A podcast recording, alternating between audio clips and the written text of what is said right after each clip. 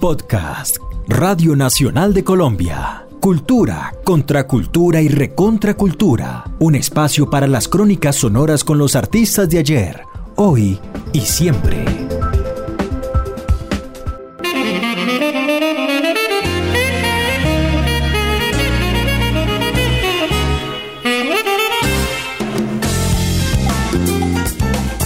Entonces en el año 69 llegué a Boston a estudiar a la, a la escuela Berklee School.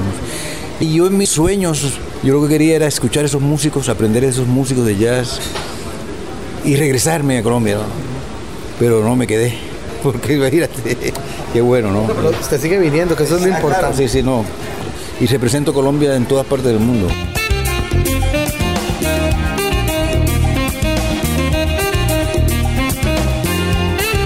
De todos cuantos jazzistas se llaman, no ha habido en Colombia quien supere a Justo Pastor al Mario Gómez como el músico de carrera más sólida en el mundo del jazz norteamericano. Varios colegas de generación llegaron con él a Estados Unidos. Pocos como él tuvieron la disciplina para convertirse en referentes del género.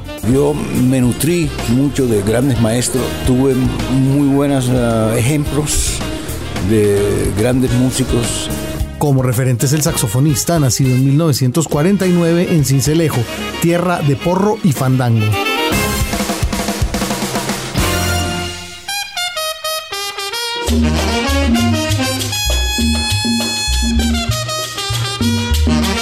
Yo provengo de una cuna musical, entonces me acuerdo que en Cincelejo, Pello Torres, mi papá estaba tocando en la orquesta de Pello, ellos venían y ensayaban en la casa de mi abuela buena, entonces a mi abuela les preparaba un sancocho delicioso y ahí pasaban ellos la tarde y yo con un niñito ahí bien enfocado en ellos, ¿ves? yo no quería salir con los muchachos a jugar, tú sabes, el béisbol ni nada de eso, que quería quedarme ahí, tú sabes, ver. entonces eso marcó mucho mi vocabulario musical, ¿ves? esa cadencia, esas frases de la música sabanera, se puede decir, ¿no? del fandango, de los porros, todo eso, ¿ves? los cual me ha servido mucho para identificarme, ¿no? Identificarme justo al Mario, cuando escuchen justo al Mario.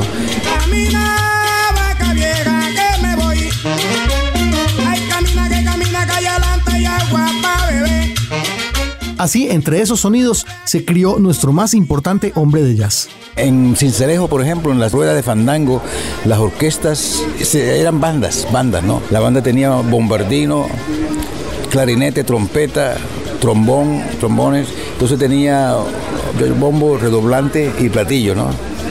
Y, la gente, y no eran cantados, era instrumental, la gente, los músicos improvisando en los porros.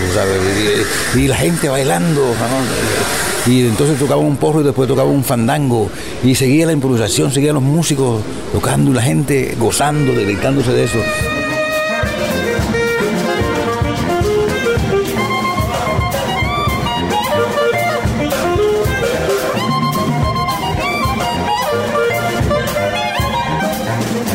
Entonces, ¿qué pasa, Jaime? Que una vez yo llego a Nueva Orleans, en los Estados Unidos, cuando yo estaba con Mongo Santa María, me llevan para Nueva Orleans, entonces yo voy y me doy cuenta que en Nueva Orleans las, las bandas de allá tienen bombardino, tienen tuba, tienen clarinetes, tienen trombones, bombo, platillo y redoblante y son instrumentales también. Y la gente está al lado de ellos bailando. Sea, sea, ¿qué, qué cosa, ¿no? Es como eh, lo mismo. Eso es muy, muy similar a lo que yo escuché. Claro, la armonía diferente y el, el swing diferente, pero la misma intención. Entonces nosotros lo que tenemos en, en la costa en realidad es una versión de un jazz, porque el jazz es música libre para improvisar, que invita a la improvisación, invita a la creatividad instantánea, ¿no?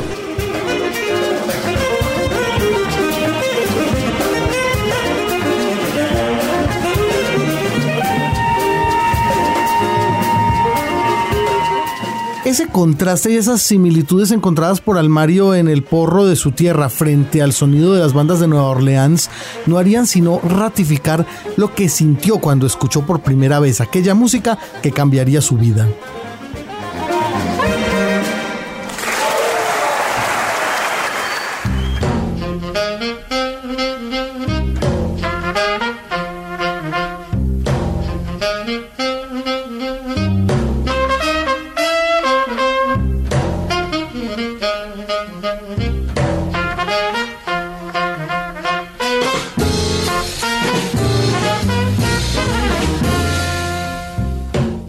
Primera vez que yo escuché jazz fue en Barranquilla, cuando yo estaba con la familia de Jorge Rafael Acosta, que él fue un gran maestro en mi vida también, y él fue el, el papá de, de, Alex Acosta, el muñecón.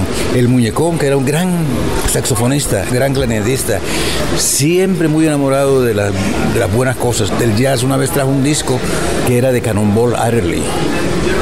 Entonces, creo que teníamos un tocadisquito de esos pequeños que la bocina estaba incorporada ahí mismo en el mismo ¿te acuerdas de esos tocadiscos? ¿no?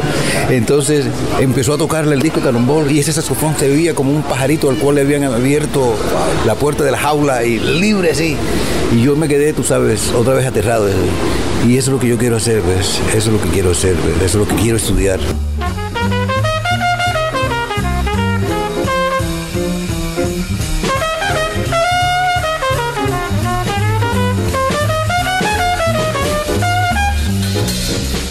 un aprendizaje que luego reforzó al ver en escena a su padre. Luis Almario, el cónsul de Cincelejo, el viejo Licho, sí tocó con la Italian Jazz, con los maestros a Guillermo González y, y a Carlos González. Gran orquesta, grandes músicos, tenían unos músicos importados de Italia en esa época, el maestro Podestá, el maestro Barbieri, no, no eran, ya, eran unos músicos que, y ellos, entonces ellos no solo tocaban música tropical bailable en los clubes privados allá, ¿no? Pero también tocaban, amenizaban las cenas con música americana.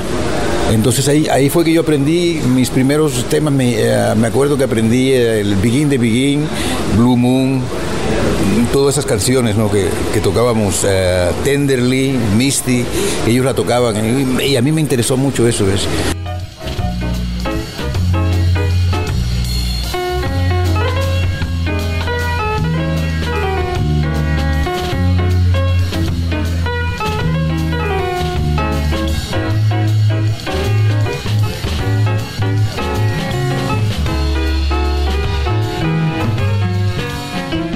Así como después de unos años en Medellín y tras algunos meses en San Andrés haciendo parte del grupo del recordado Antonio María Peñalosa, justo al Mario conoció un poco más de cerca el jazz en su breve residencia en Bogotá.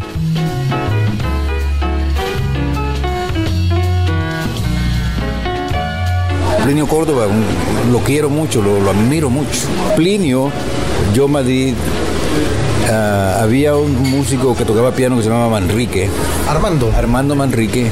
Eh, ellos eran los jazzistas en Bogotá, junto con Alex Acosta y junto con Julio Arnedo. Esas eran las que estaban dados al jazz. Ellos conseguían los discos, no sé cómo los conseguían, entonces tocaban. Y ellos me invitaban a mí a tocar también. Entonces esos fueron mis principios.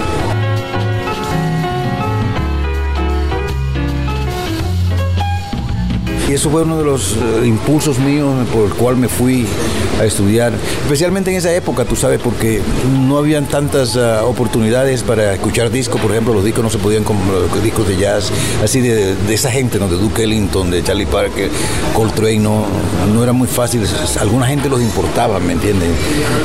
Entonces eso fue lo que me dijo, no, tienes que ir allá, tú sabes. Y el viaje se dio al lado de varios colegas al ser enrolado en 1965 en el proyecto Cumbia Colombia del productor Chucho Fernández, una agrupación tropical de sonido vanguardista gracias a los arreglos de otro inquieto joven jazzman local, el pianista cartagenero Joe Madrid.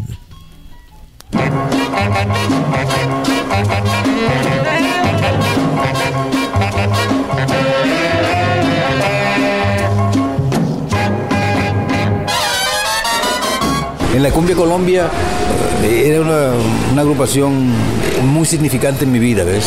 Porque todo, por todos esos, esos, ya eran maestros, tú sabes, yo, yo tenía apenas 16 años, 17 años, ¿sabes?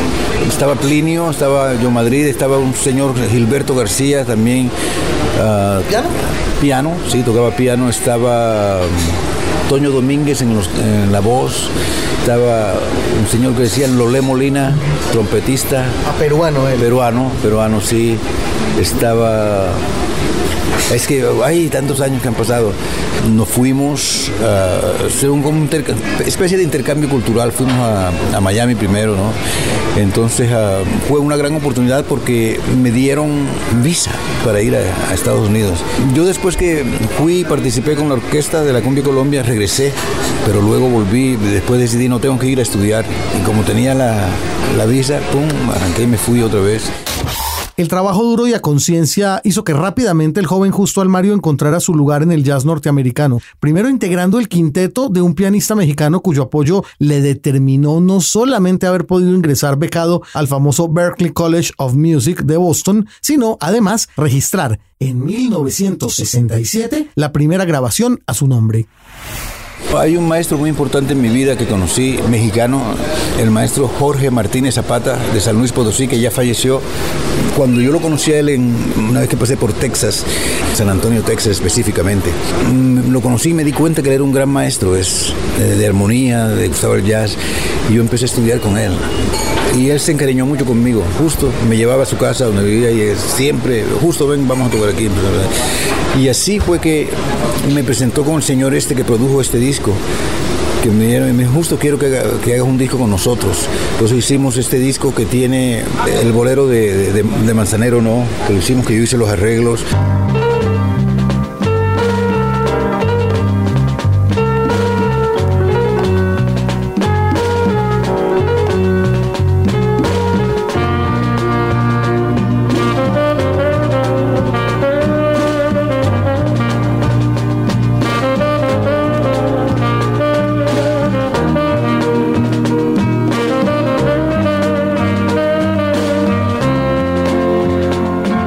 El clásico bolero No de Armando Manzanero, primera grabación de Justo Almario como director de agrupación. En realidad los músicos que conforman el quinteto son los mismos integrantes de la agrupación de Jorge Martínez Zapata, quien generosamente le cedió la posta para grabar un sencillo, que era un requisito que se le exigía para poder ser becado en Berkeley.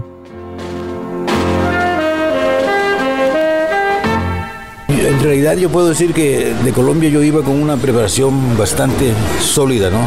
Lo único que yo desconocía en aquella época era los nombres de los términos que usaba, ¿me entiende? Las escalas doble disminuida, eh, las escalas esta, aumentadas, pentatónicas y todo eso. Sí había cierto conocimiento, pero no sabía, ah, esto es lo que es. Cuando llegué a la escuela me pusieron uno de los mejores combos de la escuela, ¿no? Con los mejores estudiantes. Y ah, así, que mi, mi, ah, formación aquí en Colombia fue, fue muy buena, ¿ves? Right now, we'd like to present uh, Justo al Mario on tenor. Here is Black Dice.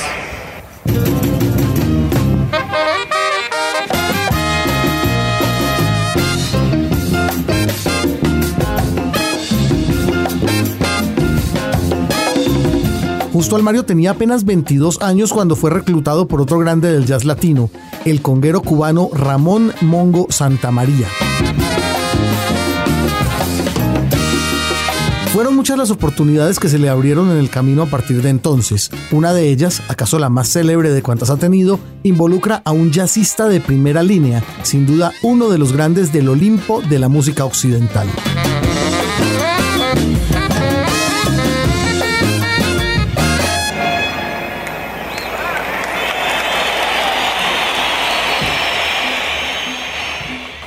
Yo en esa época estaba tocando con Mongo Santa María, entonces recibí una llamada de Charles Mingos, me dice, estoy, quiero hacer una fusión de, tú eres colombiano, ¿qué, qué, qué me tienes que decir de la música colombiana?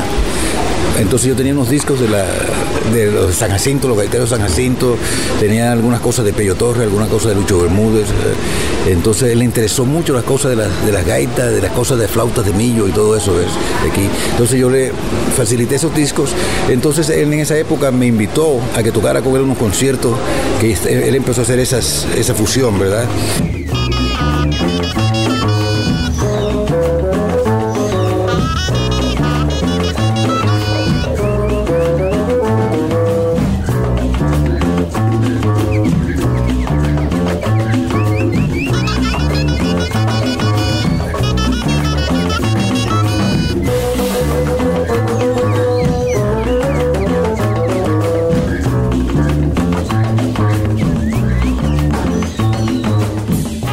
Colombia and Jazz Fusion fue el primer acercamiento de un jazzista de primer nivel a la música colombiana, en este caso el contrabajista, compositor y director norteamericano Charles Mingus. Justo Almario fungió como asesor informal del proyecto, y aunque no participó de la grabación lanzada hace 40 años, sí puede contar con orgullo cómo enamoró al irascible, voluble y genial Charles Mingus de nuestra música y de aquellas jornadas inolvidables también le quedan vivencias como esta que nos contó en exclusiva. No mucha gente sabe esto, te lo voy a contar. En uno de los ensayos que hicimos en Manhattan, yo voy a su casa y veo al lado de su piano un saxofón tenor, sin estuche ni nada, está parado ahí, tú sabes. Y yo tenía un saxofón, eh, en esa época, un Selmer, que es francés, un Selmer francés, de plata, así, muy limpiecito, muy bonito, sí. Entonces a mí me dio curiosidad y le dije, Chao, can I, that saxophone? Pléyeme, toca, tócalo, tócalo. Tocó el saxofón y me encantó, ¿me entiendes? Entonces yo dije, oh, te, me, me, gusta el saxofón. Entonces él vio el mío que era nuevecito, sí, este sería muy, muy tú sabes, eh, viejito y todo así como, bueno, déjame el tuyo y llévate ese. Y aún yo tengo ese saxofón. El que Caramba. Es, es, y es un Selmer también, más antiguo del que yo que tenía. Esa es la historia de mi saxofón, que no, no, se, no se la he contado a mucha gente. Esa historia solo la sé yo y algunas personas que le he contado y usted ahora la sabe.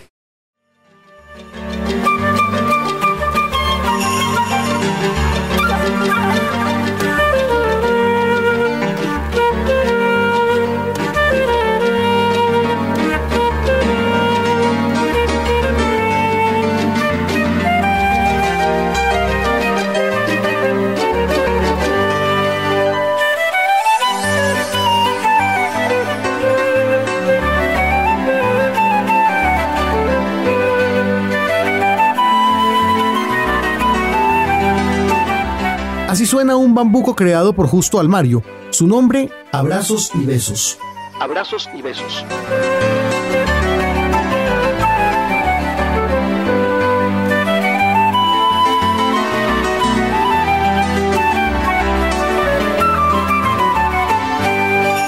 Una prueba de un entendimiento que ni el tiempo ni la distancia han podido mermar.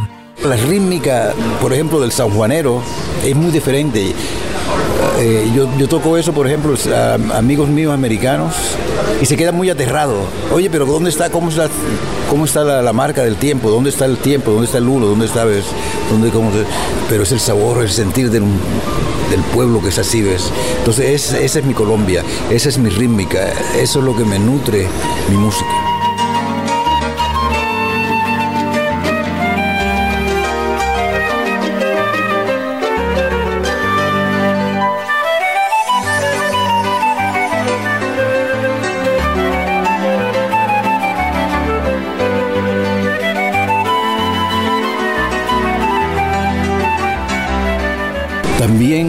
Quiero decirte y quiero recordarle al, al público que Colombia es un país muy rico en ritmos en folclore musical, tú sabes.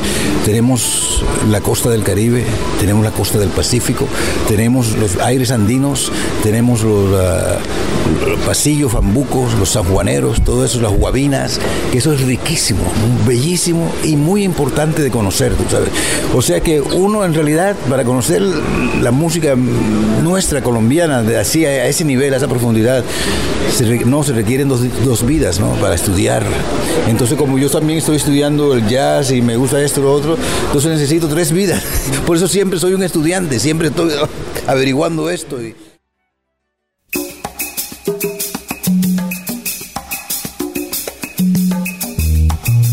Hoy, con más de 15 trabajos discográficos a su nombre, incontables participaciones en proyectos ajenos y mucho kilometraje en los escenarios, siempre hay un momento en que justo Almario recuerda aquel día en el que Jorge Rafael Acosta en Barranquilla le dejó oír su primer disco de jazz. Bueno, es, parte del sueño que yo tenía cuando escuché ese disco de Cannonball. ¿Te acuerdas que te dije, no, yo quiero, eso es lo que yo quiero hacer, yo quiero tocar así de esa manera, quiero ir a estudiar, quiero irme allá a ver cómo la cosa y lo ejemplifica con una de sus labores más entrañables. Recientemente, hace como unos uh, seis años, ingresé al quinteto de jazz de Kenny Burrell, el gran guitarrista. Él es, él, es ese enlace directo a Charlie Parker, porque él tocó con Charlie Parker, tocó con Coltrane. O sea, cuando yo estoy con él, es que como estoy tocando la raíz de lo que está pasando, de lo que pasó, de lo que es la música, ¿ves? ¿Quieres tocar un saxofón con Kenny Burrell? John Coltrane, Sonny Rollins, eh, Stanley Torrentin. Y, entonces ahora estoy tocando yo de esa parte. Y ya, hemos grabado dos discos con Kenny Burrell. Y ya Kenny tiene como unos 86 años. ¿eh? Entonces yo le digo a él, ese sueño que yo tenía cuando estaba aquí en Colombia, en la, costa. de- y él se, él, él se empieza a reír, tú sabes, porque le parece, tú sabes, que, ay, no, sí, sí, no me digas, sí, ah, fíjate, ay, fíjate, sí. Y es algo que una gran bendición de Dios, tú sabes. Uno nunca se- imagina las, las cosas que Dios tiene preparadas para uno.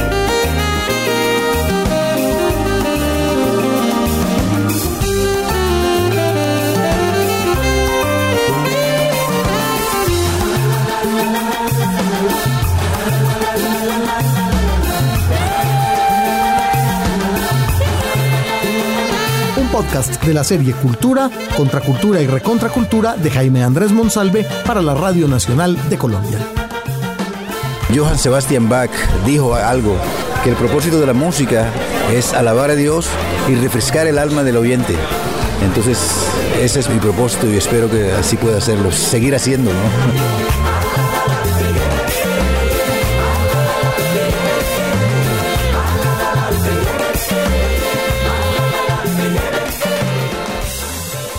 Acabas de escuchar Cultura, Contracultura y Recontracultura, un podcast de Radio Nacional de Colombia.